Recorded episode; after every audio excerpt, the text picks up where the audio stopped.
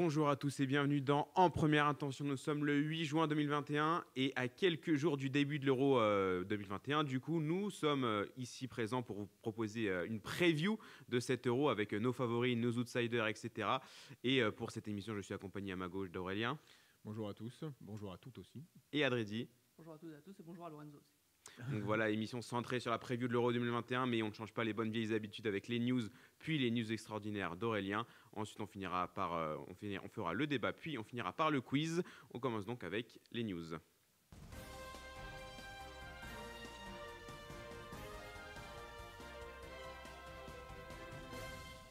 Et donc des news centrées sur le mercato. Et on commence par le Paris Saint-Germain qui tient a priori ses premières recrues pour le mercato estival. Le premier que Giorgino Wijnaldum, le milieu de terrain, devrait signer un contrat jusqu'en 2024. Et le second est Gianluigi Donnarumma, quant à lui, qui est attendu en fin de semaine. Le jeune portier italien en fin de contrat à l'AC Milan devrait s'engager avec le club parisien pour concurrencer Keylor Navas. Donc déjà, on va commencer par Giorgino Wijnaldum. Est-ce que c'est une, vraiment une très très bonne recrue pour le milieu de terrain parisien qui avait besoin de, de profils comme, euh, comme le sien? C'est une bonne recrue dans le sens où euh, il arrive sans indemnité de transfert, pas gratuit, parce qu'il arrivera sans doute avec une commission pour son agent, une prime à la signature, mais sans indemnité de transfert. Et puis il fallait aussi euh, du monde au milieu. Maintenant, euh, en ce qui concerne le milieu du PSG, on le sait, ils ont besoin de joueurs un peu plus créatifs parce que ce qui pose problème au PSG, c'est l'absence de Marco Verratti. On sait qu'il est sujet aux blessures, il est encore blessé là d'ailleurs, il va manquer le premier match de l'Euro avec l'Italie, donc il va falloir recruter deux ou trois milieux supplémentaires pour le PSG, mais là, euh, c'est une bonne recrue euh, pour le PSG. Hum. Et quant à Donnarumma, du coup, qui devrait bah, du coup, quitter le Milan AC euh, pour aller au Paris Saint-Germain, bah, c'est un peu, on a du mal à comprendre puisque Keylor Navas a prolongé il y a quelques mois et qui était là pour rester, même malgré son âge un peu avancé. Il a prolongé Ouais, il a prolongé Keylor Navas, donc du coup Donnarumma qui devrait arriver pour concurrencer le, poste de numéro 1 dans les, dans les cages. Bah, c'était bien le hum. problème en fait. je pense qu'on avait peut-être fait le décompte la dernière fois qu'on avait fait, enfin lors d'une précédente émission, c'est que euh, actuellement des clubs qui vont en Champions League et qui doivent et qui ont besoin d'un gardien, il y en a pas. Euh, pour moi, il y en avait pas. Le PSG, ils ont Navas. Euh, Manchester United, ils ont De Rea ou Anderson. Euh, il y a euh, comment euh, bon bah l'Inter ils ont si si à la rigueur l'Inter pour Andanovic parce que c'est ah, lui aussi commence à se faire vieux. ouais et il vient du Milan.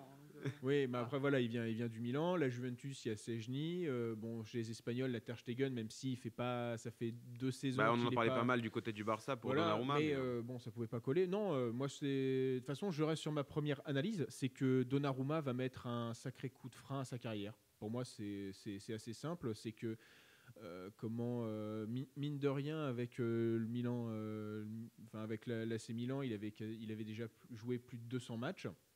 Il pouvait enfin goûter à la Champions League, chose qu'il n'avait pas, qu'il n'avait pas faite. Il, y avait juste l'Europa League.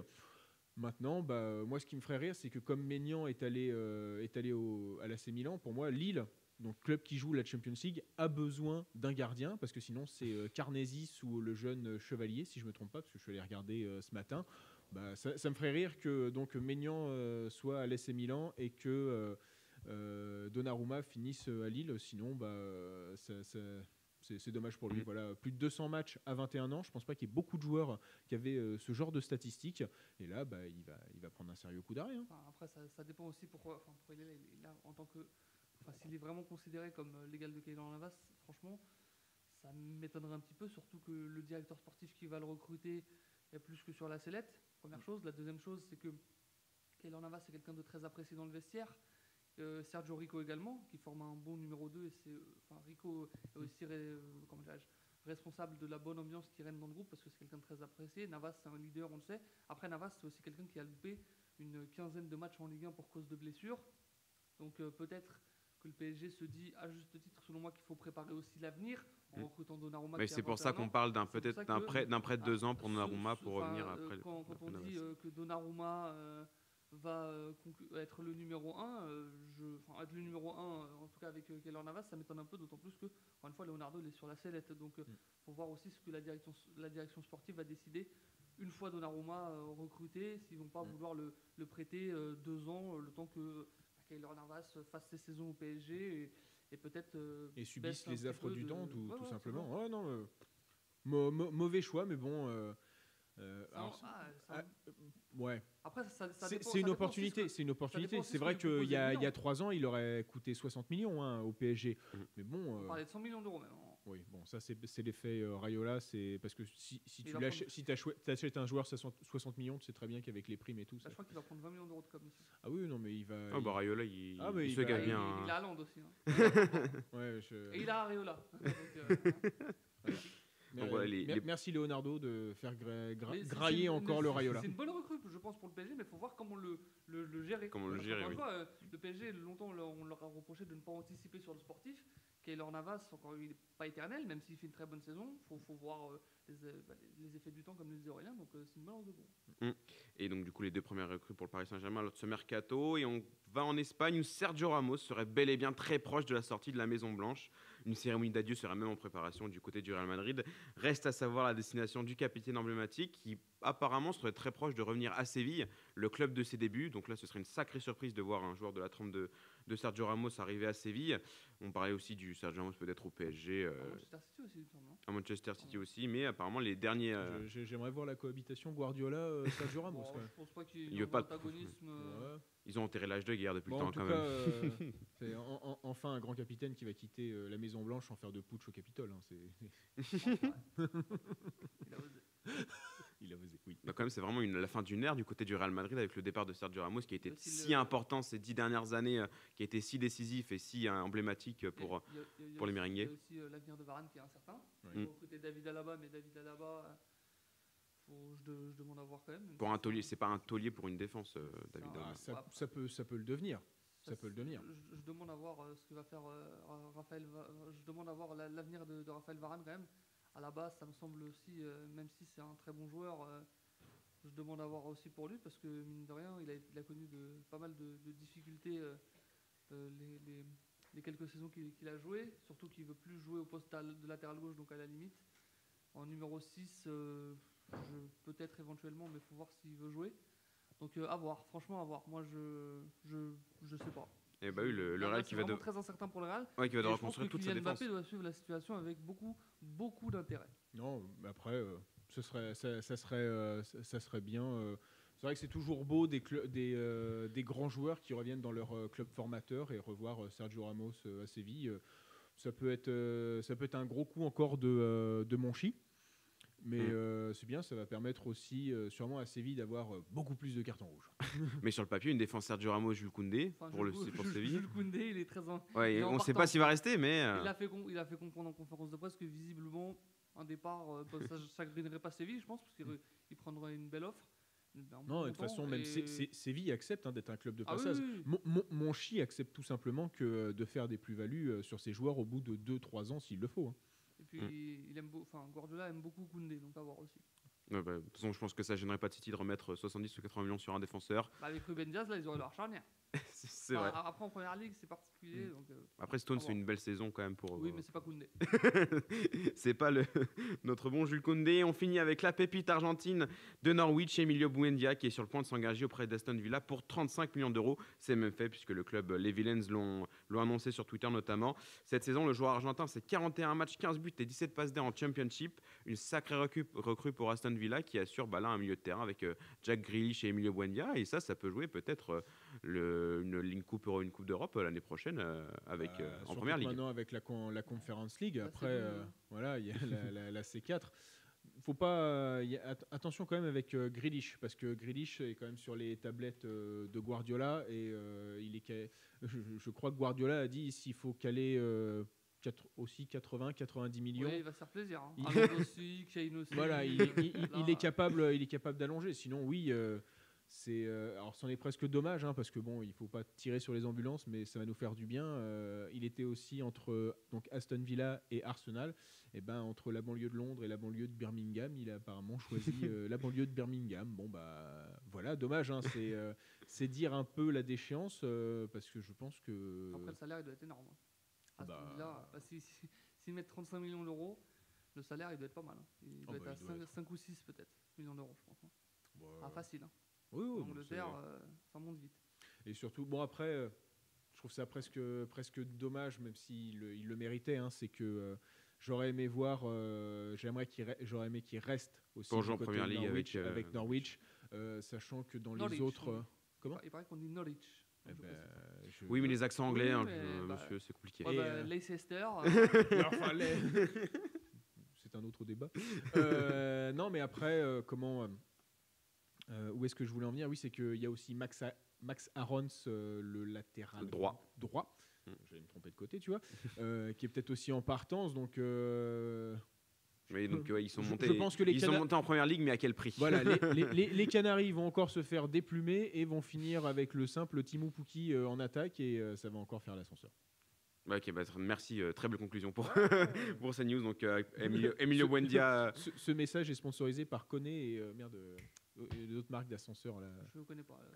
euh, J'ai la musique sur marque d'ascenseur. donc, Emilio Buendia, une, euh, un joueur à, à suivre de très très près pour, euh, pour le futur de la première ligue. C'est donc la fin de ces news. On va partir avec les news extraordinaires d'Aurélien.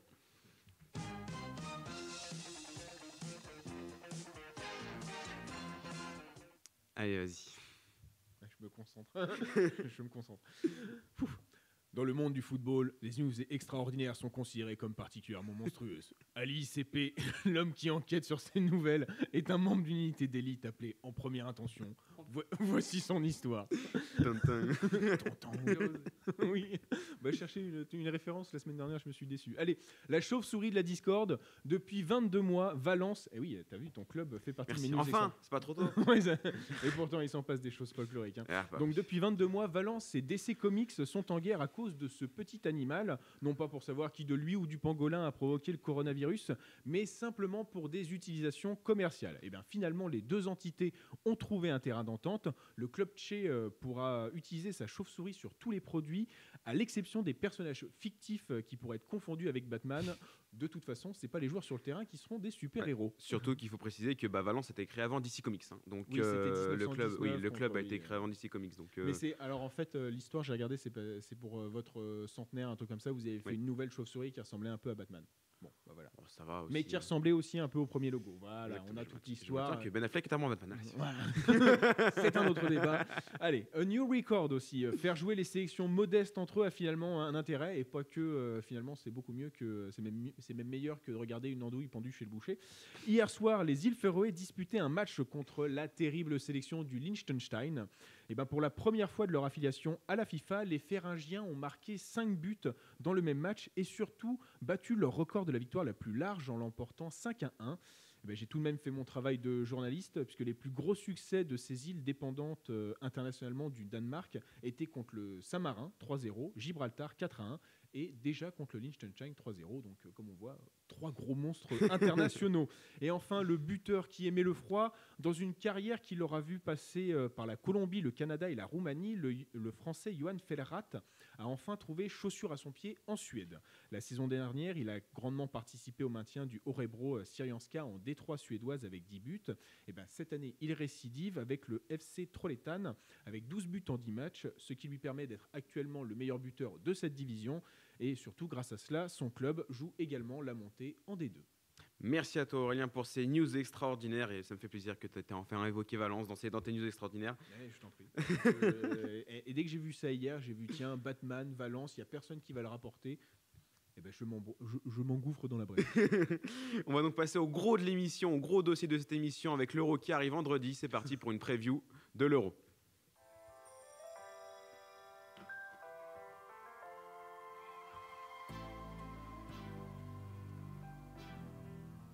Et enfin, l'Euro arrive un an après euh, la date à laquelle il aurait dû avoir lieu. L'Euro est enfin là ce vendredi à Rome où la Turquie euh, va affronter l'Italie. Et euh, nous, on va vous proposer une petite preview de l'Euro avec nos favoris, nos outsiders et peut-être nos, surprises pour cette compétition. On va commencer par le grand favori. De toute façon, on en a déjà parlé en plus pas mal dans cette émission. Mais l'équipe de France est évidemment favori après avoir terminé euh, deuxième euh, la, la dernière édition contre le Portugal, avoir échoué en finale. L'équipe de France. Je l'ignore, je ne me rappelle plus de ce que je Ouais, faisais on- en juillet. 2007. Personne ne veut s'en rappeler. Donc l'équipe de France qui arrive confiante, qui arrive avec euh, une attaque de feu, euh, une des certitudes après son trophée euh, lors de la Coupe du Monde de 2018. Mais est-ce qu'on voit pas peut-être l'équipe de France un peu trop belle, mais euh, quand même faut faut pas se mentir. On a peut-être la meilleure équipe sur le papier euh, de, l'Euro quand même. Bah, pour, le, pour le moment, de toute façon, euh, si on en croit les bookmakers et tout, euh, et tout ce qu'il y a autour, oui, la France est favorite. Ce serait un péché de dire non, tout simplement. hein. En revanche, il y a toujours. alors, on a peur, parce qu'on a peur du syndrome de, de 2002. Alors, après, il y a toujours des choses à mettre dans son contexte. C'est que 2002, euh, si on se rate, c'est que Zidane ne joue que le troisième match.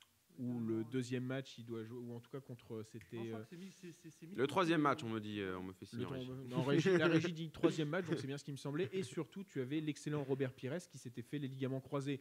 Donc là, on n'a pas ça. Euh, nous sommes clairement. Et on a eu beaucoup de chance, enfin, techniquement, que l'Euro ait été repoussé d'un an. Et parce comme que ça, là, tout le monde arrive- au top, Tout le monde arrive est au au top. top. tout le monde, tout le monde est plutôt tip top. hein. Même euh, Tolisso qui il n'était pas déjà un peu blessé euh, Oui. l'année dernière? Donc, euh, mais il, est re- il, a, il a réussi à revenir après 5 mois sans jouer.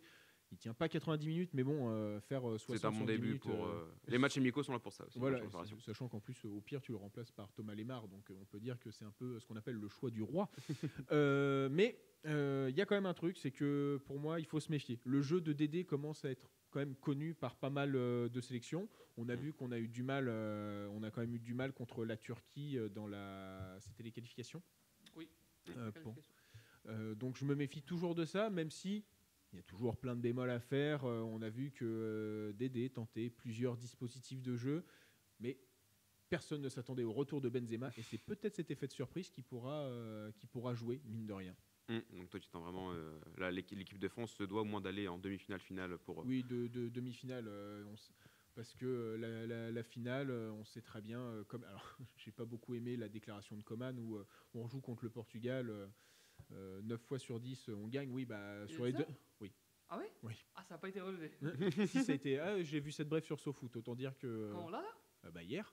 Ah, je l'ai pas vu celle-là. Ah, oui. aïe. Bah bravo, Bah, sacré travail de journaliste, monsieur. pas- Oui, non, mais il, a, il a raison, mais après il y en a qui ont dit que euh, on rejoue euh, le match contre l'Allemagne 9 fois, enfin 10 fois, enfin ouais 9 fois et on le perd. euh, La Belgique, on peut dire pareil pour l'équipe de France en non. 2018. non, Non, non, non. non, non, en 2018. Après, je euh, suis pas belge, mais. euh, Non, ils, Ah peuvent, ils- ils peuvent vraiment regarder le match euh, en replay. euh. Mais euh, donc, donc- donc voilà, moi je. La, la- la demi-finale serait des- des- déjà bien. De toute façon. Tu sais jamais. hein. Enfin, Oui. je C'est un, match coup près, c'est chose. Oui. Ça me paraît déjà fou déjà en Champions League de dire objectif demi, parce que c'est sur deux matchs, tu sais jamais. Mais alors sur un match, si, je sais pas si tu tombes sur une équipe, euh, je me souviens en 2018, je crois l'équipe qui bétonnait comme ça super bien, c'était l'Iran. C'est vrai. si tu tombes euh, sur ça en huitième, enfin, et tu vas pas tomber sur les rangs, mais euh, un style de jeu comme ça en huitième qui t'amène jusque- jusqu'au tir au but. bah, J'étais. Ouais, tout peut se passer, après, Ouais, mais, euh, bonne chance quoi. en, Mm. en 2016, euh, l'équipe qui ressemblait un peu à ça, c'était l'Islande. Et on a eu. elle était, elle était carbonisée. Bon, c'est vrai d'avoir du calendrier. À chaque fois, on avait. Et d'ailleurs, le calendrier nous a eu en finale. Parce que Mm. je crois qu'on a 3 jours de récup et le Portugal 4. Mais sinon, durant toute la Mm. compétition, on avait une semaine. Les autres, avaient 4-5 jours. Nous, on avait une semaine. Les autres, avaient 3-4 jours. Donc, forcément, ça les avait tués. Ils avaient les jambes coupées. Et puis, on avait une meilleure équipe aussi, tout Mm. Oui, simplement, avec un euh, stade qui nous portait, etc. etc. Et en, et plus, on a mis un but euh, dès le premier quart d'heure, donc ça a déjà coupé l'herbe sous le pied euh, Oui. aux Islandais. Euh, Et Bah, tête, soir, de tête de Giroud. Non, c'est une reprise de volée de Giroud. Sur, sur une passe. Sur un- une passe en profondeur. Non, sur une passe en profondeur de. Matuidi. Des Oui, choses, voilà. des choses passer. arrivent. se passe des choses. Et ce soir, du coup, l'équipe de France qui affronte pour son deuxième et dernier match de préparation la Bulgarie vers 21h10. Et euh, le 11 probable pour euh, ce soir, elle est no- no- normalement pour, euh, pour l'Euro, parce que Didier Deschamps devrait. Je, je suis assez étonné parce que le 11 pro- tu vas le dire le 11 probable? Oui. Euh. Alors, 11 probable, a priori, c'est Hugo Lloris au cage, évidemment, Benjamin Pavard à droite, même s'il a tenté Jules Koundé à droite. Peut-être que À si. voir, voir. Si, voilà, si Pavard, euh, le- ouais.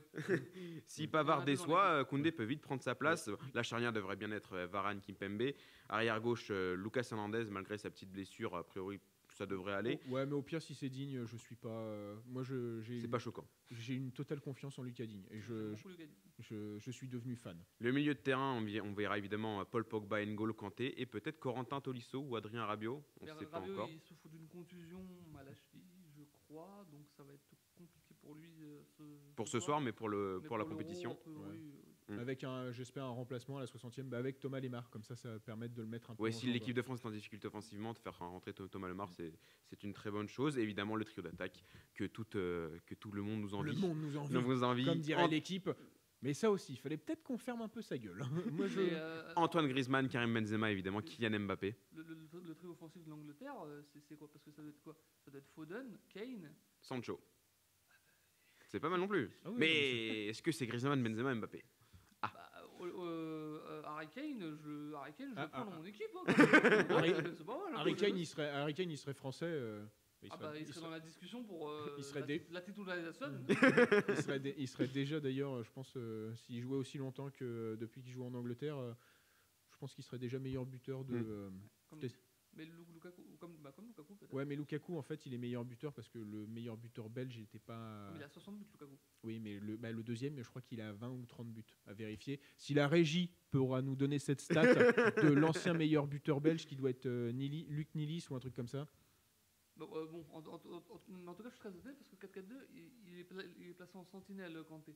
Et c'est Tolisso qui est euh, à gauche et Pogba à droite, je crois. Donc Ouais. moi, moi, je vois plutôt Pogba à gauche, Kanté à droite et que Tolisso en sentinelle. Et c'est comme ça que je vois l'euro d'ailleurs. Je vois pas Rabiot euh, titulaire. moi. Je vois Tolisso titulaire. Enfin, pour moi, hein, ça, Bah, si- S'il est à 100%, il sera peut-être. ça me semble vraiment. sur- Enfin, je, Mais euh, Kanté, quand on regarde son match contre Chelsea à la récupération, euh, en fait, il y aura sûrement du dépassement de poste. Et euh, En ouais, mais en sentinelle, euh, je le vois pas en sentinelle. moi. Je, vois, je l'ai plus rela- relayeur. D'ailleurs, il le dit dans la conférence de Mhm. presse. Hein. Il dit relayeur, c'est mon poste, je me sens à l'aise. Après, je peux jouer partout, euh, Oui. parce que- tranquille. Mais euh, je pense qu'il est beaucoup, beaucoup mieux en relayeur qu'en sentinelle. Et d'ailleurs, il l'a dit. donc. Donc bon, l'équipe de France qui est quand même le favori de cet euro, on en a déjà beaucoup parlé dans cette émission, donc on va passer aux autres nations. un peu léger au milieu, mais c'est juste pour voir euh, Dridi faire cacré, cacré, cacré. Eh ouais, des images terribles. On. Ah ouais, le jour où euh, Maxence Sacré en équipe de France, je pense que Dridi Ah bah. sera Eh ben, inarrêtable. Dri- Dri- Dridi sera en chemise. Euh, Il n'y aura pas son pull. à ce jour-là, on mettra Kanté et Cacré et vous verrez qu'on aura 85% de possession de balle. Donc voilà, on a parlé du grand favori, l'équipe de France. Le premier outsider dont nous allons parler, c'est le tenant du titre, quand même, le Portugal, qui, après sa victoire en 2016, là, s'avance pour 7 euros avec. euh, Tu fais qu'un seul favori. Moi, j'en ai mis trois, monsieur. T'en as mis 3, mais t'inquiète pas, tu en parleras quand, j'évoquerai les outsiders. Donc du coup, le, le- le Portugal qui avance comme avec une équipe très très solide, que ce soit euh, en défense, au milieu de terrain ou même en attaque.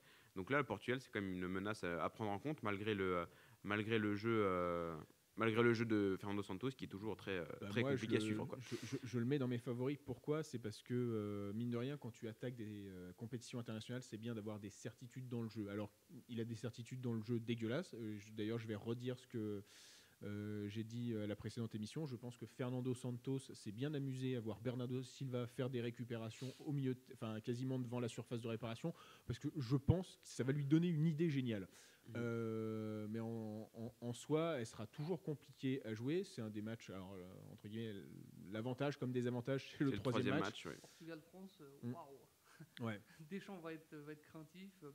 euh, sauf Fernando Santos va être craintif. Enfin, s'il n'y a pas d'enjeu, Ouais. si les deux sont qualifiés, waouh. Ouais, non. Attendez-vous à un, Un France-Danemark France-Danemark. France -Danemark 2018, ça, ça pourrait être ça. Si la France gagne contre l'Allemagne et ensuite contre la Hongrie, et que le Portugal se sent assez con, entre Vous pouvez, guillemets vous confiant. pouvez prévoir une sieste, quoi. niveau- Bah, Ah, Sur cet bah, horaire-là. tu sais, le, le- Bah, le problème, ce sera à 21h, donc Tu- pourras, sais, tu le- pourras aller en le- terrasse. le, le gif des Simpsons où ils jouent au foot, où ils font la passe au milieu de terrain, où il n'y a rien. La même. La même. Voilà. Ça peut être ça. La, cas, diago- la diagonale du néant, tu vois. Je... Mais cas, du coup- c'est une super équipe. Mm. Et euh, je- ça- franchement, s'il met Danilo Pereira titulaire comme il l'avait mis. euh, Bah, Là, là. Danilo Carvalho, bah alors là. euh, bah, non, mais là, je comprendrais pas.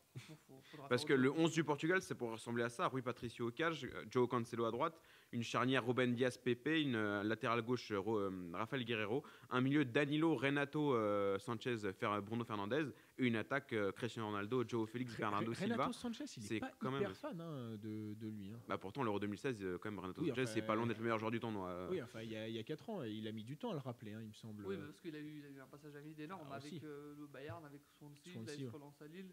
C'est beaucoup mieux. Maintenant, euh, la- l'équipe, elle, est- elle est juste monstrueuse. hein. Franchement, moi, je, je, je vois pas comment euh, Fernando Santos pourrait, euh, pourrait faire mine de, de ne pas être un des grands favoris Mm. de, de l'Euro, surtout quand tu vois Ouais, le, sur le le papier. reste de, de- Mm. d'effectifs. Après, euh, la question qui va se poser pour le Portugal, c'est que je crois qu'ils ont joué 4 ou 5 matchs sans Ronaldo. Ils jouent beaucoup mieux sans lui. Mm. Donc là, à un moment Mais donné, il ils va vont- peut-être falloir se Est-ce qu'on peut se passer de Cristiano Ronaldo? Je... Bah, Je moi- ne pense pas, hein. Euh, alors, oui et non. Euh, à voir. Dans le jeu, oui, mais euh, on a bien vu lors de la finale euh, que lorsque, même s'il est sur le côté, euh, bah, il n'est pas sur le côté. Voilà. C'était mon jeu de mots. Donc le Portugal est surveillé, qui est dans- évidemment dans le groupe de la France, de l'Allemagne et de la Hongrie. deuxième outsider, et euh, je pense que c'est peut-être ton troisième favori euh, Aurélien, Oui, exactement. l'équipe d'Angleterre? Euh, non, c'est la Belgique. Ah bah dommage, bon, on va parler de l'Angleterre. Eh ben, c'est bien, c'est mon outsider aussi. Deuxième outsider, l'Angleterre, qui un peu comme le Portugal arrive avec une équipe très très très solide, avec notamment, on, peut, on a cité tout à l'heure l'attaque Sancho, Kane, Phil Foden, mais aussi euh, une défense euh, assurée, un milieu assuré, quand même, qui a- une équipe qui a fini euh, en demi-finale de la dernière Coupe du Monde. T'as- réussi à mettre une image de Dele Ali. Eh ouais, eh ouais, tout peut arriver. Tout peut arriver parce que le mec euh, ne, ne joue plus, n'est plus sélectionné, mais t'as réussi à trouver une image avec Dele Ali. Eh ben écoute, il y a d'autres joueurs sur l'image, je sais pas pourquoi tu te focalises sur Dele Alli. C'est la teinture rousse. Et oui, et, enfin, on a parlé du, enfin, du trio d'attaque euh, qui pourrait, euh, qui est titulaire pour l'Angleterre, mais on a quand même sur le banc, euh, excusez du peu, Raheem Sterling, Marcus Rashford, Jack Grealish, même Bukayo Saka qui fait une très très belle saison du côté d'Arsenal. Et au milieu de terrain, on a aussi euh, Henderson, Kevin Phillips, Mason Mount aussi qui fait une excellente Non, saison. Quand même, l'équipe d'Angleterre, c'est peut-être au global la, la meilleure équipe de l'Euro, derrière peut-être ah, l'équipe mais de France. c'est- un bel effectif. hein. Maintenant, il faut se méfier. en fait, que cette équipe n'est pas ce que j'appelle le syndrome de Peter Pan. Alors pourquoi syndrome de Peter Pan C'est que on a vu euh, en 2017, donc euh, l'Angleterre a gagné sa première Coupe du Monde U20. C'est quand même chaud. hein. Sa première Coupe du Monde U20, sachant qu'ils ont une génération euh, Scholes, Beckham, euh, les frères Neville, et dire bon. Donc il faudrait que cette nation grandisse parce que bah, pas un seul trophée depuis 66. On dirait le Rennes de la Ligue 1. Bah, techniquement, je crois que c'était une Coupe de France en 63 ou 64. hein. Euh, donc on- n'est pas loin. Donc euh, cette équipe d'Angleterre, moi, la seule chose qui me, qui me, fait, euh, qui- qui me fait douter d'elle, elle, elle a le cul sur le banc. quoi. C'est Gareth Southgate. Ouais. Euh, Ouais, ouais, ouais, ouais. le mec a pris quand même. euh, heureusement que Trent Ale- Alexander-Arnold s'est blessé, puisqu'il avait quatre latéraux droits sinon. Bon, Après, ok. c'est vrai que les latéraux droits sont tous de qualité, mais Ouais, mais que- après, ok, Cal Walker, il peut jouer en défense centrale, et c'est vrai que Cal Walker, euh, Stones, Maguire, je pense que.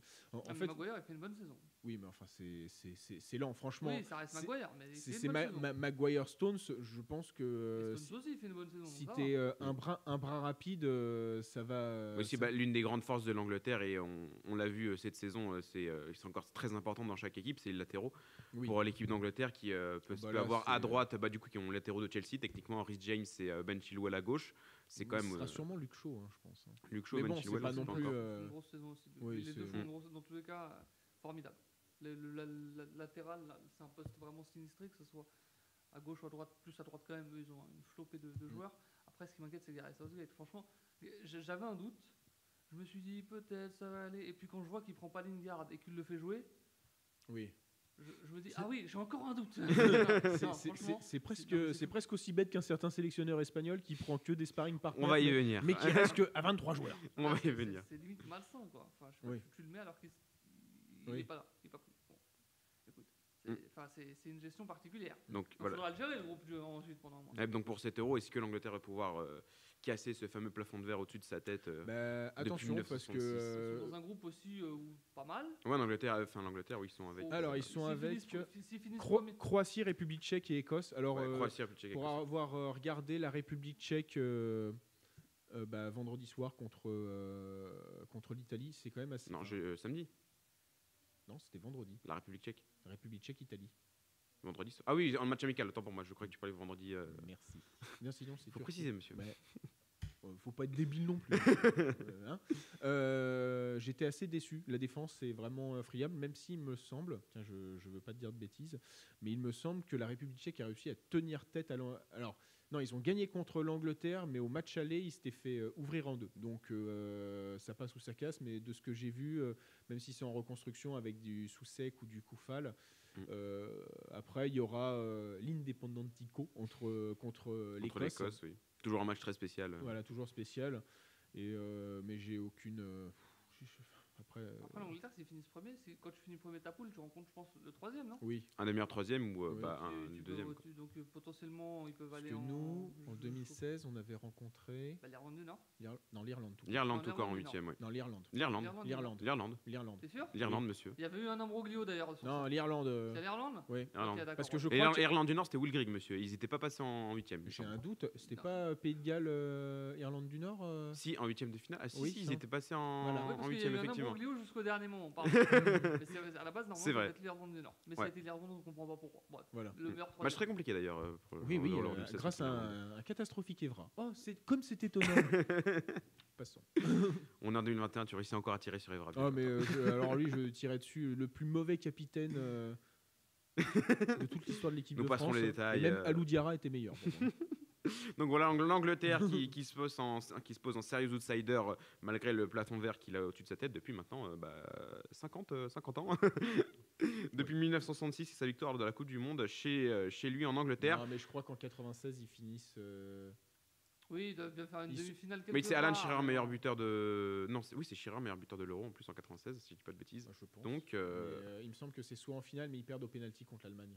Mm. Et je crois que c'est pour ça que Lineker euh, dit encore. ou euh, c'était Lineker, meilleur buteur, je crois, en 96. ouais, ça peut être Lineker. C'est Lineker, il me semble. Donc voilà, l'Angleterre, serious outsider. On parlait d'un autre serious outsider et de ton troisième favori, Aurélien. Ah oui, bah, On va parler de la Belgique et quand on parle de plafond vert, bah, la Belgique, on est un peu dedans aussi au niveau de ces dernières années, euh, au niveau des différentes compétitions internationales.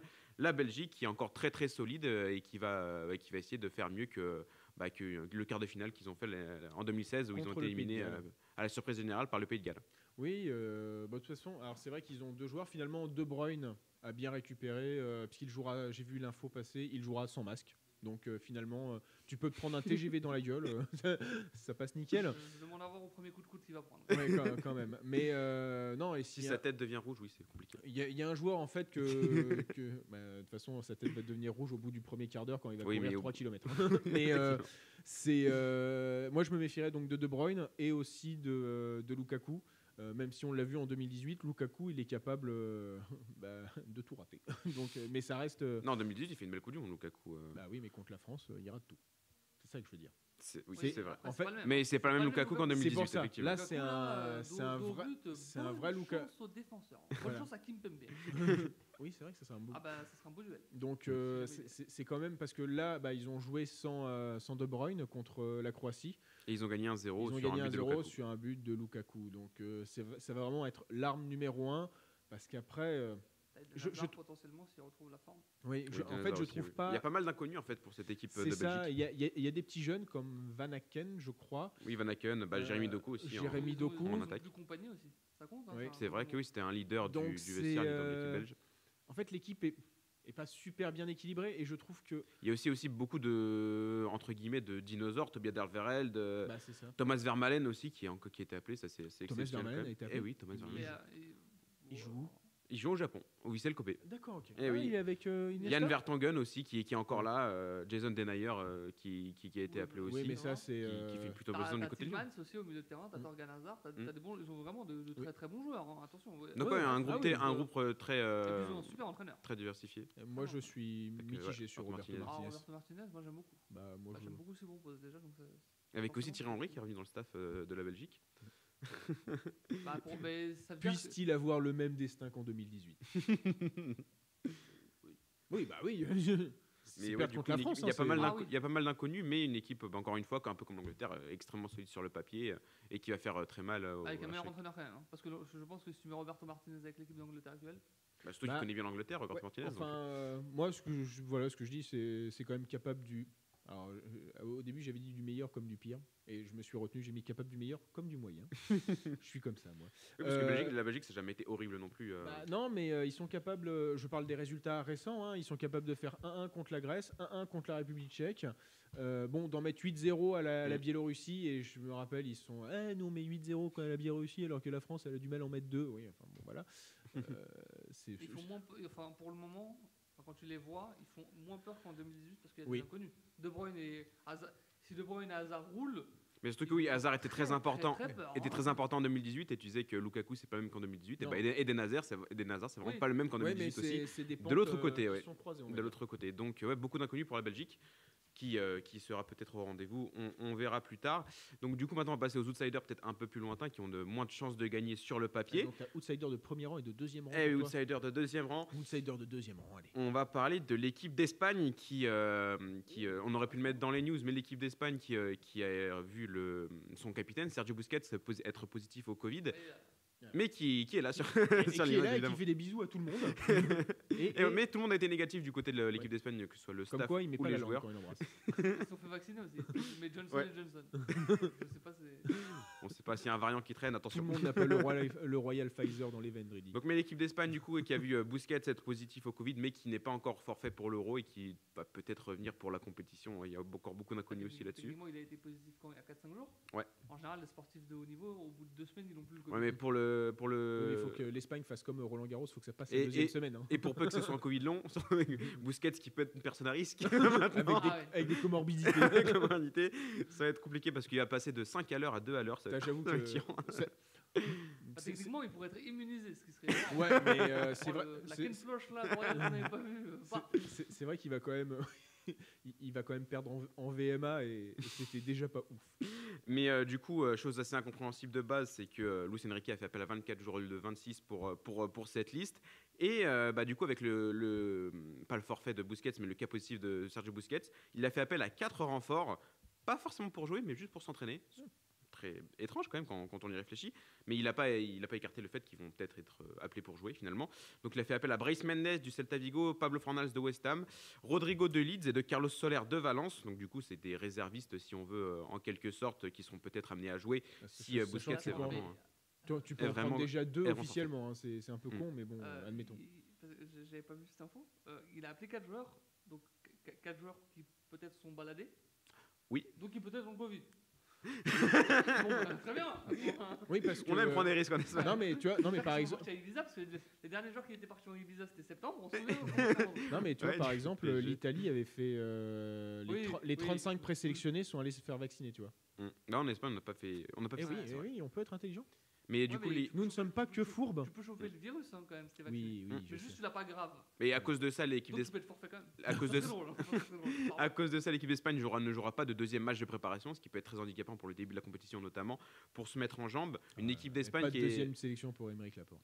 une équipe d'Espagne qui a été souvent Bloqué sous- à une sélection, il se blesse. qui a été souvent sous, sous courant alternatif, qui a alterné le, le, le très bon et le Bah très moyen. Qui a alterné le très bon et le très moyen, avec euh, un 11 qui devrait ressembler à ça, avec euh, soit Derrea, soit Unai Simon au cage. On ne sait toujours pas euh, sur quel pied danser. euh, de toute façon, euh, je ne sais pas c'est- c'est- lequel est le meilleur là, ou lequel, est le pire. Et le moins pire. Et le moins pire entre Même si ça se Derrea dit pas, lequel est le moins pire. et Unai Simon, même si Derrea, ses dernières sorties avec l'équipe d'Espagne, ça peut aller encore. Euh, au, niveau de la sur penalty. et au niveau de la charnière centrale, une charnière centrale, du coup, Emeric Laporte et Pau Torres. Pau Torres qui a été très impressionnant euh, bien. cette année euh, en, en Europa League notamment et lors de la finale contre Et Manchester United. Nous l'avons dit, nous l'avons En arrière droit, apparemment, ce serait Marco Surente. Donc euh, là, c'est Ouais, surprenant, c'est- mais- ouais, très surprenant, mais euh, écoutez, Pourquoi pas? Pourquoi pas? En arrière gauche, euh, on ne sait toujours pas si ça va être euh, Jordi Alba ou José Luis Gaia, parce qu'avec le forfait de Busquets, enfin le forfait pour, les, pour le premier match notamment, euh, c'est Jordi Alba qui récupère le brassard de capitaine. Et bon, normalement, quand tu récupères le brassard de capitaine, bah, tu joues. donc, euh, alors que les derniers, les derniers matchs, c'est José Luis Gaia qui a joué. Donc euh, voilà. Ça Laporte, aussi. capitaine.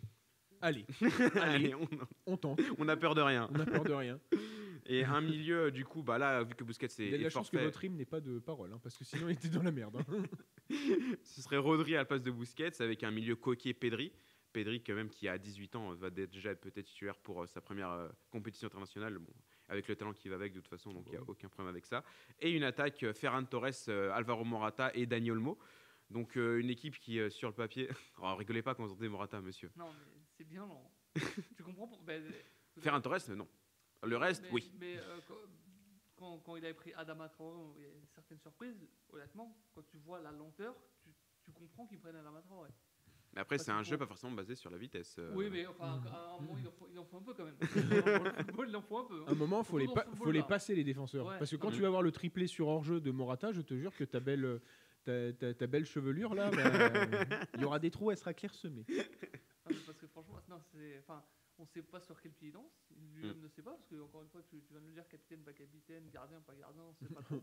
Donc là, c'est- 23, 24, 26, 27, 28. Voilà, donc ça c'est le gros. c'est le- là, franchement, je, je pense, je sais pas si, je pense qu'il navigue un peu à vue là. Bah oui, bah ça se voit dans le J'ai jeu. l'impression qu'il donne. Mm, bah, ça se voit dans le jeu parce que c'est une équipe d'Espagne qui est capable de, de coller 6-0 à l'Allemagne, mais aussi qui est capable de perdre contre l'Ukraine euh, juste après. Oui. Donc euh, une équipe très mal irrégulière. ce qu'ils avaient fait face au Portugal. hein. Ouais, c'était un très bon match. Bon, ça finit sur plus- 0-0 quoi. plus- Si Morata est plus efficace, euh, ouais, c'est. On en demande beaucoup là peut-être. Si Morata est euh, plus efficace. Ça, c'est marrant, j'ai l'impression d'entendre ça Bah, tu depuis. mets la, la petite musique de la Ligue des Champions là, pour l'Euro, ça passe. Hein. Très bon, Ligue des Champions. Voilà, donc l'équipe d'Espagne là c'est grand inconnu parce qu'on le met dans les outsiders parce que sur le papier c'est une très très grosse équipe mais Parce qu'on sait qu'ils Les résultats, des, hein. des, des- comment euh, des convictions dans, dans le jeu, des certitudes de jeu. Donc c'est aussi ça qui fait qu'ils sont favoris. Pas qu'ils sont favoris, qu'ils sont dans, à prendre en compte euh, Bah, ils même sont dans la si- discussion. Même si individuellement, je pense qu'ils sont inférieurs à pas mal d'équipes, la France, la Belgique, l'Angleterre. euh, je- Peut-être même l'Allemagne. hein. Ah, oui, la- non, c'est- euh, c'est- l'Allemagne, c'est- je ne sais pas c'est si ça, oui, je- je- évidemment. je On va en parler de toute façon juste après ça. l'Allemagne. Dans les chances de gagner pour euh, le groupe Opta, eh ben, Ah, c'est mais euh, Opta.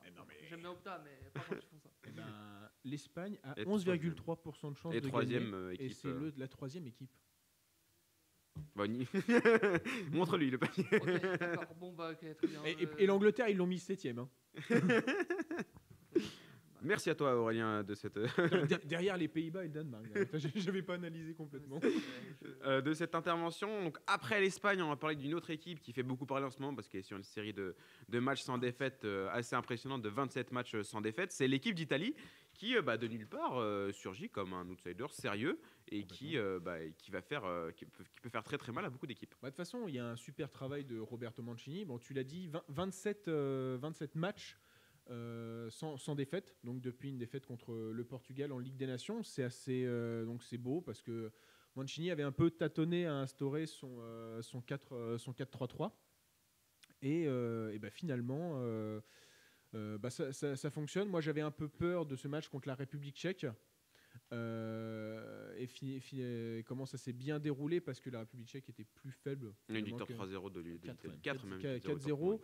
Euh, les seuls points d'interrogation, je dirais que c'est le latéral droit, parce que Florenzi, ça me fait un peu peur, parce que Oui, sinon, euh, oui, oui, oui. oui, oui, oui, oui. oui, voilà, parce que sinon, euh, Spi- Spinazzo, Di Lorenzo pour le moment, il l'a pas tenté, et euh, quand je regarde, Barzagli pour le moment, bah, contre Le la République tchèque, il a, non mais contre la, République, back. contre la République tchèque, il a fait jouer Raphaël Toloy. Donc, qui est euh, défenseur central de base. Voilà, de euh, base. Euh, mais c'est pas la première fois qu'il met des défenseurs centraux euh, à droite parce qu'il faisait le même coup avec euh, Gianluca Mancini qui n'a pas été pris malheureusement.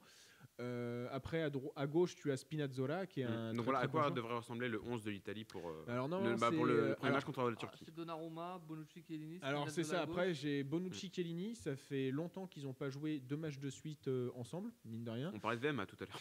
Et on parlait de VMA tout à l'heure, mais euh, un super milieu. hein. Locatelli, Barella et Jorginho, qui a été encore très Et bon. Verratti. Barella, Euh, Verratti, eh ben, en Verratti suspens. Pour le début de la compétition, c'est un peu chaud, Verratti. Ouais, mais, il euh, va pas jouer euh, contre la Turquie, mais le, le- enfin, quand il sera petit, il jouera, quoi. Co- comme au PSG. Quoi. Ouais, mais euh, attention à Locatelli, hein, Locatelli très bon. Et après, sur les ailes, euh, à, à droite, ça serait Insigné, pareil, très très bon. Euh, Chiesa. Alors, Chiesa ou Berardi? Berardi reste sur 5 buts lors des 6 derniers matchs euh, avec la nationale, Mm. sachant que c'était un peu un plafond de verre, puisque la dernière fois qu'on avait vu Berardi avant que Mancini le sélectionne depuis euh, bah, pratiquement le début de l'année, si, si je ne me trompe pas, euh, ou en fin d'année, euh, c'était un match contre l'équipe de France où Berardi s'était fait mais euh, littéralement bouffer. hein. C'est-à-dire qu'il essayait de passer sur le côté, euh, bah, donc euh, il est sur le côté gauche, si Oui, je me trompe pas, parce sur le côté gauche, il se faisait avoir, il essayait de repiquer au centre, il se faisait avoir, et là, on sent qu'il a, ben, à l'image de sa saison à Sassuolo, euh, a passé ce, ce plafond de verre, et maintenant il y a Immobilier qui a aussi réussi à marquer contre la République tchèque, qui a aussi, je crois, bah, deux buts sur les trois derniers matchs, ou trois buts sur Mm. les quatre derniers matchs. Donc, il y a quelque chose qui se forme. Moi, j'ai toujours peur, parce qu'il n'y a pas de grosse équipe. La dernière grosse équipe que l'Italie a rencontrée, c'était l'équipe de France. C'était en 2018, il y a eu une défaite 3-1, c'était le début, c'était balbutiant. Sirigu s'était mangé un lob par Dembélé alors qu'il était sur la ligne. Oui, c'est ça. Oui, voilà. Sa- Et sachant que, Dem- Oui, voilà. sa- Ce sachant que sera pas Sirigu au cage. non, et sachant qu'en plus euh, Dembélé avait, je me rappelle, il avait raté tout ce soir-là, sauf ce petit lob euh, Magnifique. magnifique. Euh, C'est bon, incompréhensible. Donc c'est la seule chose, et c'est pour ça que j'ai peur. J'ai peur de ce match contre la Turquie. J'ai pas, euh, je suis un peu inquiet parce que quand je vois euh, ce qu'elle a fait contre euh, l'équipe de France, euh, la Turquie est capable d'être. De toute façon, On va en parler. On va voilà, on va en parler, mais d'être, euh, j'expliquerai après, mais fort contre les forts, mais parfois euh, faible contre les faibles. Donc, comme je considère l'Italie forte, parce Mm. qu'elle doit être dans la 9e ou 10e place à la, f- de, de la- du classement FIFA, J'ai peur que ça nous fasse mal. euh, lors des amicaux et lors des, des, des- des C'est éliminatoires. tout euh, autre chose. oui. Les alliés rencontrent pas des, des- des monstres sacrés non plus. Maintenant, ce qui est bien, c'est qu'encore une fois, ils ont quelques certitudes dans le- leur collectif. Je pense qu'ils ont quand même moins que l'Espagne, parce que l'Espagne, c'est un peu plus ancré, je dirais. Mm. Et, euh, et- et puis aussi parce qu'ils ont, un très- ils ont un très bon coach. hein. C'est vraiment lui qui, qui a fait renaître cette, cette sélection qui était au plus mal. Maintenant, encore une fois, je pense que euh, c'est vraiment euh, avec. Mais est-ce que c'est assez sérieux pour mettre une pièce dessus pour la victoire finale peut-être? Je pense Non. pas. Nous, euh, Honnêtement, on, on- c'est- on mise sur un quart, quart de finale, demi si euh, à, à part demi sont- suivant le tirage. À part s'ils sont portés par une dynamique qui leur permet d'être euh, Un peu comme à l'Euro Fa- 2016 fa- où il y avait un gros Euro. Grosso 2006, c'est une dynamique Mm. où Mm. mais enfin, c'est pas des joueurs moyens, il y a des bons joueurs parmi cette sélection. Oh, mais de- si- de- de- 2006, c'était vraiment une grosse sélection. Oui, mais enfin, je, parlais de Fabien Grosso. Oui, ah Oui, oui, bah, euh, fa- fa- après, fa- après, il va à Lyon, après voilà. Fabio Grosso, Fabio, c'est Fabien, monsieur. Fabio, oui. Fa- oui, oui, mais Fa- oui, bah, Fabien. Bon, C'est moi, Fabi- Fabien.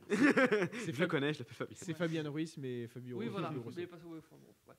Oui, ça remonte tout ça. Mm. Donc l'Italie euh, a surveillé, euh, euh, je- je mais peut-être un peu juste pour. euh, Je, je pense que quand ils vont rencontrer une équipe, Mm. si on rencontre euh, l'équipe de France assez tôt, si, si par exemple l'équipe de France prend un peu confiance, tranquille, et que l'Italie prend un peu confiance, tranquille, et qu'ils se rencontrent, je sais pas, en huitième par exemple, par exemple, je pense qu'ils se font démonter.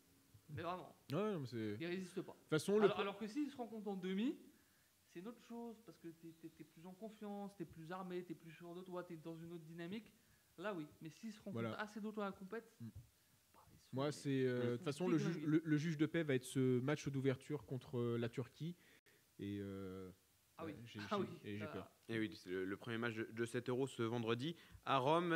Dernière euh, outsider avant de passer aux surprises.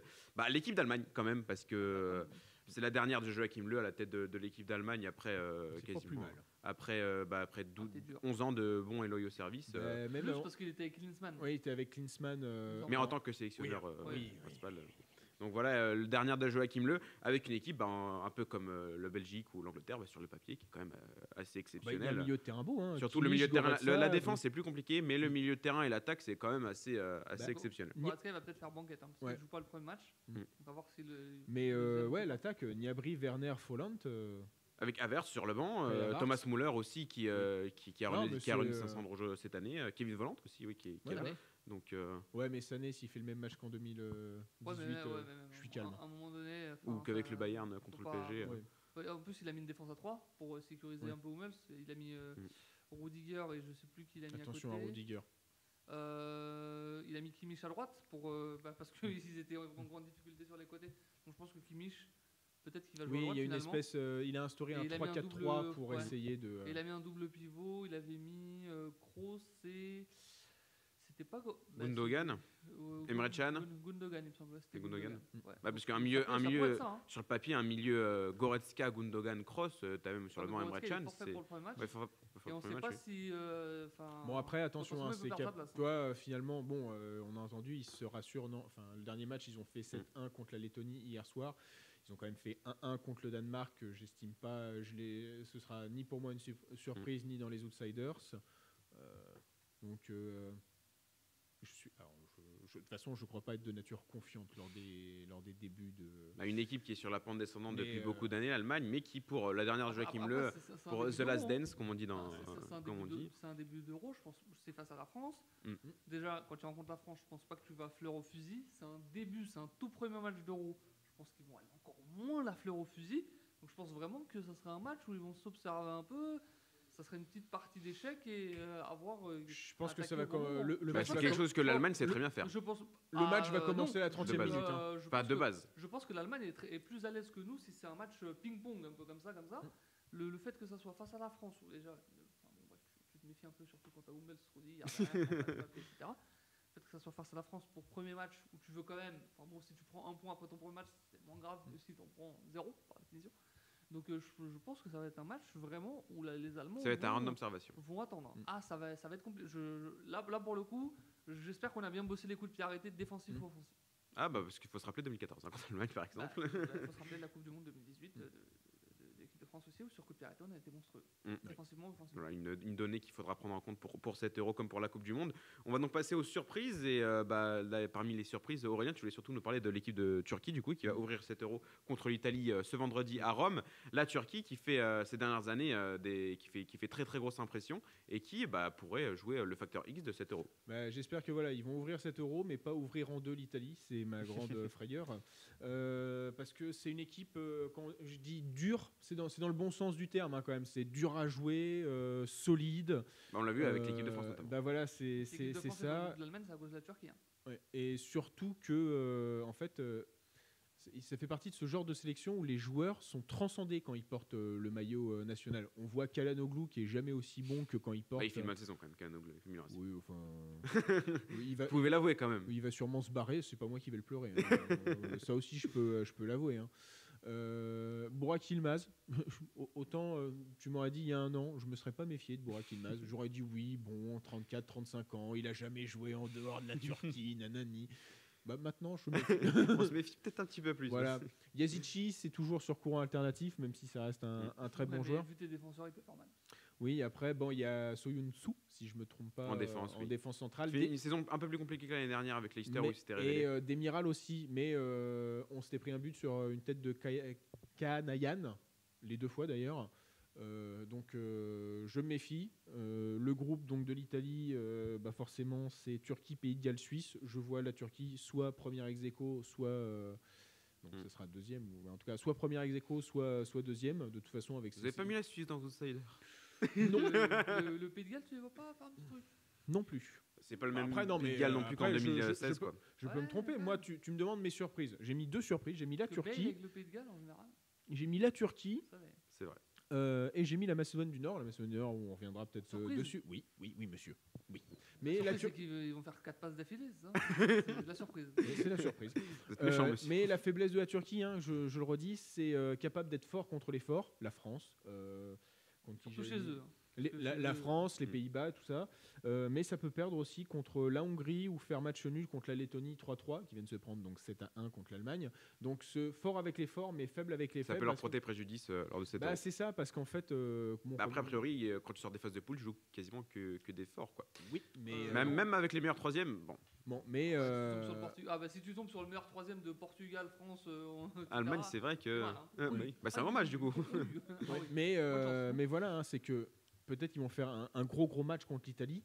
Et en fait, derrière, l'Italie bah, va finir première parce que euh, ils vont se retrouver contre le Pays de Galles et euh, contre la Suisse. Et comme c'est un peu moins fort, ça va, euh, ça va être un peu plus euh, chan- chan- chancelant. Je, moi, je, ça m'étonnerait pas.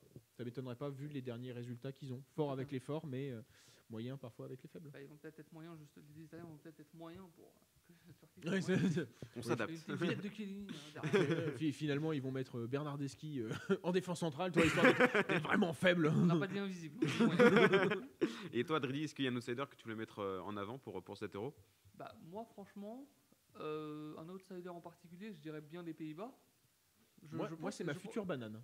Ah, moi, c'est ma Oui, banane. Je, ah bah, mo- moi, je les vois bien faire quelque, chose de, de plutôt sympa. Parce que Mais là, le problème, c'est comme pour. euh, Ouais, ils le- ont Franck Debourg. Ils ont Franck problème, malheureusement Ils pour ont. Franck Debourg. Ah non, mais, euh, Ouais, mais on, on trouve la défense qui muselle euh, Memphis Depay et Jorginho Wijnaldum. Bah alors là, Allez, je, je- je- C'est je- bon, Je, je me dis Franck Debourg, euh, enfin, ou euh, Frankie de Jong va reprendre la sélection en main. Ou, et et, ah, ils vont faire fi de leur sélectionneur, peut-être, et faire quelque chose de sympa. Donc pour Bah, moi, ça peut c'est- empêcher l'équipe de France d'aller en faire le coup du monde en 2006, par exemple. C'est pas faux. Il y avait- quand même que des tauliers. hein. il y, avait, quand- il y avait quand même des- il y avait quand même des tauliers. Il y a juste sur le banc, c'était un tocard fini, mais bon, euh, voilà. hein, c'est- Je- je- bon, pas- pas- pas- Ah, non, mais Non, je- pour- pour- moi, Il y a, oui. y a- il y a Là, des choses sur lesquelles je tire et et Domenech parce, en fait parce que partie. pour moi, avec Coman, ils étaient pas loin d'être. Ils étaient, ils étaient dans les favoris. C'est vrai, quand même, C'est- euh, depuis est parti Coman, c'est un ça. favori. Là, Ouais. franchement, bah, ils redescendent d'un cran outsider. Et franchement, j'espère parce que franchement, ils ont une belle équipe. Donc pour moi, ce serait eux. Et puis, c'est- c'est- on n'a pas Bon parlé après ils ont ils ont un groupe plutôt euh, Autriche, Macédoine du Nord, Ukraine. Même si je, je persiste et je signe, je mets la Macédoine du Nord dans mes surprises. Mais dans les surprises de quoi? Mais parce que, mais parce Bah, ils sont là, c'est surprise. Mais non, mais t'as Goran Pandev, t'as El, Goran Pon- euh, LJ Felmaz. NS Bardi. Enes Bardi, voilà forcément. Ah, euh, t'as un joueur. Goran Bondef, le- le- En Mais- 2005, il avait 33 ans. Oui, mais il a fait une bonne saison là avec le Genoa. Oui, mais, Oui, mais en Italie, c'est des vieux, on sait tous. Bon, ouais. non, non, mais pour- après, voilà, il y a toujours l'effectif mis un peu large, mais on a bien vu, en 2016, il y a une équipe qui a réussi à se qualifier pour, le, pour les huitièmes de finale en faisant trois matchs nuls. La Macédoine du Nord, est-ce qu'ils peuvent aller chercher Est-ce le qu'il match peut aller chercher le rôle Moi, c'est Mais non, mais- Eh, c'est ça le débat. Non, c'est pas, je veux pas dire là, mais euh, la Macédoine du Nord va rencontrer l'Ukraine et l'Autriche. Aller chercher euh, le point du match nul, c'est largement faisable. Surtout contre l'Ukraine qui alterne aussi le bon et le moins bon. Donc euh, même si Shevchenko a réussi à remettre un peu, Ouais, de, euh, de grosse cote, on n'a pas parlé de l'Ukraine, mais ça peut être. euh, il peut faire un bon parcours. euh. non plus. Ok. Oh, Très Mais je- bien. non, mais attends, un moment, il des faut- Il- trucs. Il croit à la Macédoine du Nord, mais il croit pas. Mais normal. c'est- Extraordinaire. normal. Non mais euh, en vrai, bon après c'est compliqué à dire les outsiders, les bananes, les machins, euh, sachant que tu qualifies. Donc, euh, du coup, bon, tu voulais parler de banane. Donc, euh, une équipe qui, a priori, a priori, ça priori, sent. ça serait un favori. ça sent le- serait, euh, oui, ça Ah sent bah, le, le bah, crash. Alors Pays-Bas et Croatie pour moi. Oui, la Croatie avec une équipe assez non, parce que. Croatie, je l'aimais pas dans le truc. Honnêtement, Portugal. Je- je- honnêtement, je. Il y en a un qui le met dans ses favoris, l'autre qui le met dans Non, ses. non, ah, euh, mais, non, mais le, le, prin- le principe euh, de, de Banane, c'est que justement, c'est la France Oui. 2002, quoi. Parce que sinon, euh, si je te dis euh, Banane en 2002 que tu me sors la, Macédoine du Nord, ouais, bon. Merci. J'ai pas vu. hein. Ouais. Favori, Brésil, ouais, bien. Bon, très bien. Non, mais euh, moi, je- franchement, le Portugal, je me, mets- je, je- je me méfie d'eux, mais je pense que vraiment, ils peuvent. À force d'avoir euh, un coach qui. Un, Ouais, qui est aussi. un peu Et puis, en plus, surtout, on parle pas beaucoup d'eux, donc je pense qu'ils sont aussi dans une certaine tranquillité, franchement. Je pense. Et puis, leur groupe est quand même super difficile, donc je pense que eux, ça peut être euh, la petite banane. Ça peut être le Allemagne 2018 et. Et la fin- France-Italie 2010. Et Espagne 2014 Ouais, Espagne ouais, 2014, ouais, 2014, non. ouais, Parle pas de ça, s'il te plaît. non mais je, je suis en train de tous- les vainqueurs euh, j'aurais ça, éjecté David au premier tour. Non mais Ouais, c'est pour ça moi c'est- 2022 j'ai- j'ai peur. Moi, ça s'est joué. David Silva, une passe. Ouais. Une passe pour. euh, et- Eh ouais, effectivement. non. Mais il a tenté son piqué et après, on Et sait ce qui s'est passé et après, avec un certain Ryan de Percy, un certain Ryan Robben. Euh, donc voilà, donc euh, bon, c'est la fin de ce, de ce débat, à moins que vous ayez quelque chose à rajouter sur, euh, sur Oui, une les équipe. Pays-Bas, euh, Franck de Bourg, ça va être la banane du siècle. Bah, on les attend moins, hein, les Pays-Bas, donc ça, ça aurait été mieux de dire ça avec Coman. Donc, moi, Mm. pour ça je, je prends un risque. Je dis le Portugal. Voilà, donc on a juste Parce que ça arrangerait la France. On a juste hâte que cet euro commence dès vendredi et nous serons là évidemment euh, chaque semaine pour vous débriefer tout ce qui s'est passé lors de cet euro. On va donc passer à la dernière rubrique de cette émission. On va voir Aurélien et Dridis s'affronter lors du quiz.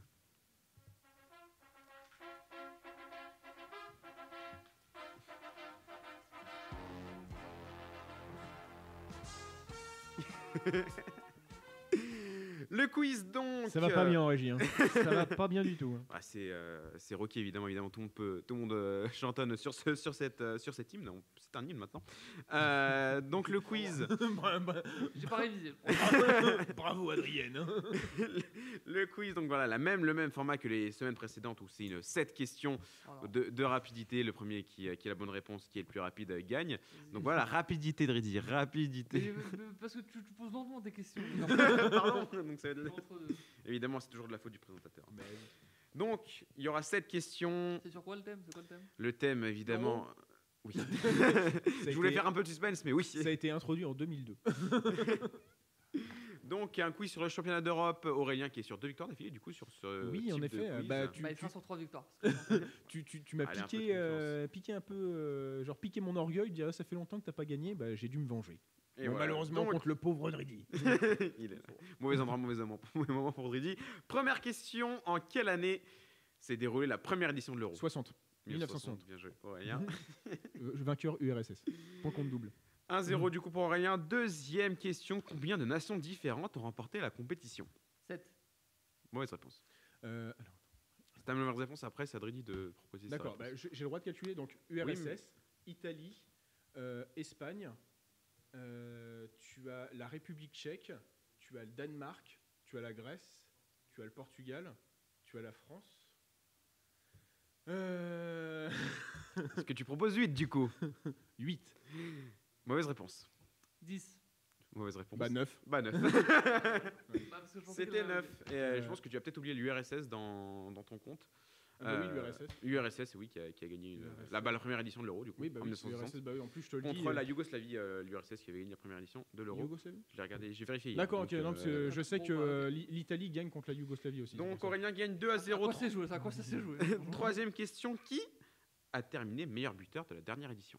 Griezmann. Bien joué, Antoine Griezmann Dridi avec 6 buts lors de l'Euro 2016. Antoine Griezmann, donc 2-1 pour Aurélien, qui a fini meilleur joueur de l'édition 2012. Iniesta? Bonne réponse Iniesta de Ouais. 2. Putain, j'ai hésité. euh. Dridi qui revient. Il reste trois questions. Cinquième question. Quels étaient les deux pays hôtes de cette même édition 2012 Ukraine, Ukraine et, euh, Pologne. Russie. Ukraine, Pologne. Ukraine, Pologne. Et oui, ce n'était Bah, pas la alors, Russie. Non, mais- bon. T'as dit Ukraine. Ah, bah oui, monsieur. Non, mais non, non, parce qu'il a répété après moi Ukraine. Mais non, arrête, Non, je non, sais. Bah oui, non, mais, il a dit. Pologne, t'as dit Russie. Bah parce que. je Mais parle- non, arrête, je sais. Non, non, mais non, mais normalement, calmez-vous, calmez-vous. Normalement, c'est une réponse. après- Une fois que tu prends la parole, il n'y a pas, il y a pas un, un- un Non, mais arrête, je le sais aussi, Ukraine et Il Pologne. n'y a, pas un perturbateur. Oh tu, là as là. dit, tu as dit Mais parce Ukraine. que- il- il- il dit dans les oreilles. Oh là là Logiquement, non mais logiquement j'ai cité T'as vu bon, comment le là, coup- c'était un bon. Non mais attends, parce qu'il y en a deux. Logiquement Bah un bon ouais. et c'était un bon. Non, mais- Je veux votre honnêteté, monsieur. Vous avez dit Ukraine-Russie, vous n'avez pas dit Ukraine-Russie. euh, j'ai- Non, mais arrête. j'ai- j'ai mis Ukraine. Mais Non, on non, l'a non, dit en même temps, l'Ukraine. Non, non, non, Calmez-vous, calmez-vous. tu sais qu'hier, j'ai- euh, il- non, il y a, il deux jours, j'ai regardé, j'ai réécouté le quiz. J'ai marqué un temps, il me dit Ukraine. Ça me perturbe. Là, tu sais que j'ai réécouté. Tu sais, Sergio Oliveira, quand il avait dit Oliveira, j'ai dit, j'avais vraiment dit. Non, non, non, non. Toi, t'as dit, on fait appel à la VAR. J'ai écouté, j'ai dit Sergio. Et là, là, tu vois, non mais Ukraine. Arrêtez de gueuler. Non, je- je- j'ai dit Ukraine, j'ai marqué un temps d'arrêt, il balance Ukraine. C'est comme si 17, je fais le 8, après il fait. Euh, bah non, c'est pas ça. J'ai- une bonne réponse, donc un point partout normalement. Non, monsieur. Je suis- monsieur, je deux. Monsieur, Bah, je suis. Arrêtez, s'il vous plaît. Sinon, c'est carton rouge. Eh ben, Marco, Marco, Marco Verratti, mais. Vous me saoulez, monsieur. C'est Aurélien qui a le point. Monsieur, Il a pas le droit de faire ça. Arrêtez de contester. Je balance une réponse, il la balance, il la balance. J'ai même pas fini. Monsieur, vous pourrez dire autant de vous. De. Audrey dit son dernier, son dernier mot, Non, c'est arrête, je, je sais que c'était en Non. Ukraine en Pologne. Mais normalement, t'attends que je finisse. S'il vous plaît, messieurs, il reste Parce deux questions. Donc Pourrez- ce cas-là, pourrez vous départager. T'acceptes qu'il y ait deux réponses et une bonne réponse, une bonne Dridi, réponse. t'as juste, pour revenir à égalité, t'as juste à gagner les deux derniers. Oui, euh, c'est ça, ah, vas-y. Dernier mot de- dans son émission, ça va être It's a fucking disgrace. Donc, avant-dernière question, citez-moi le nom de ce joueur révélé lors de l'Euro 2008. 2008 Je suis allé jusqu'en demi-finale avec mon équipe. Auteur de deux buts et d'une passe décisive lors de cette édition de l'Euro, j'ai ensuite signé Arsenal. Archavine. Archavine. Ouais, je l'avais quasiment au début, Aurélien, euh, eh j'ai oui, hésité. t'as- T'as voulu jouer à la sécurité, bien joué. Dridi n'a pas, n'a pas eu la présence d'esprit d'avoir Archavine quand même. euh. Il est blasé, petit. Il va marquer contre son camp. tu. Dernière question du coup pour sauver l'honneur. Donc Drizzy Aurélien, citez-moi le nom de ce joueur buteur en quart de finale de l'Euro 2016. Alors que j'évolue en D2 anglaise, je joue depuis à West Bromwich où j'ai marqué 19 buts en 123 matchs. Ah, c'est pas fou, mais bon, quand même, euh, quart de finale de l'Euro. Je suis formé à Reading Ah si. et je euh, suis de nationalité Irlandaise, galloise galloise. En quart de finale de l'Euro. Ah, j'ai marqué contre la Belgique. Ben oui, c'est le Pour gagner contre la 2-1. Belgique. Oh là Ah bah, je je- suis, je suis. J'ai le même plus. prénom que le père dans Malcolm. Je suis, je suis. Le père dans Malcolm? Ah oui. Ah, mais si c'est l'autre là, le, le numéro 9. Mais oui, Oui, ah, ben non, oui, je il l'ai s'appelle Al évidemment. Je l'ai plus. Al. Al. Non, j'ai plus. Je l'ai plus. Aïe aïe aïe aïe. Non, je aïe. vois, tu vas me le dire. Al.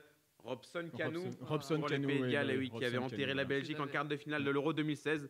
C'est donc Aurélien qui remporte une fois- encore une fois ce quiz, malgré les vives contestations de Dridi. Tu sais que je crois que c'est la troisième fois il finit par. euh, Non, non, non, par- il, il- il- il finit par la même phrase. Je vais rien dire. Et vous, vous voyez, monsieur, que ça changerait rien de toute façon. Bah non, parce que tu sais pas. Tu sais pas, un penalty à la deuxième minute ou un penalty à la 90e, c'est très Ça bien. n'a rien ça. changé, monsieur. Acceptez votre défaite. J'avais dit. euh, C'est donc la fin de cette émission. Merci à Aurélien et de m'avoir accompagné lors de cette émission. Merci à Clément encore une fois de nous avoir aidés en régie. Merci à Merci vous. aux spectatrices qui étaient dans la régie aussi. Merci à tout le monde qui était en régie évidemment. Merci à, à vous de nous avoir suivis. On se retrouve la semaine prochaine pour euh, débriefer le début de cet euro évidemment avec euh, le match d'ouverture qui a lieu ce vendredi entre la Turquie et l'Italie. Je vous donc dis, je vous donc, euh, je Je vous dis souhaite donc, donc, euh, je vous souhaite donc à la fin de l'émission compliquée, je vous souhaite donc une bonne journée. Il est que, il est même, il est que 13h. Et oui, il est que 13h. Donc tout le monde a faim. Une bonne journée et à bientôt.